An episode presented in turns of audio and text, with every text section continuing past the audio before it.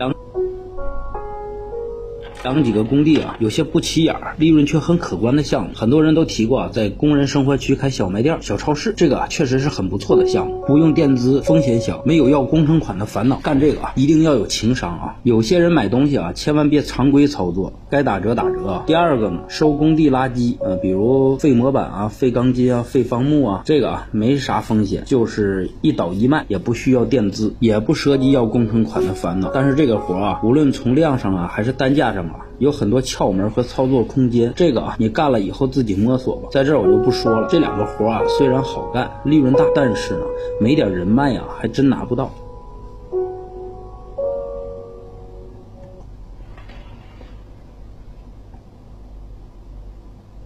讲几个工地啊，有些不起眼儿，利润却很可观的项目。很多人都提过啊，在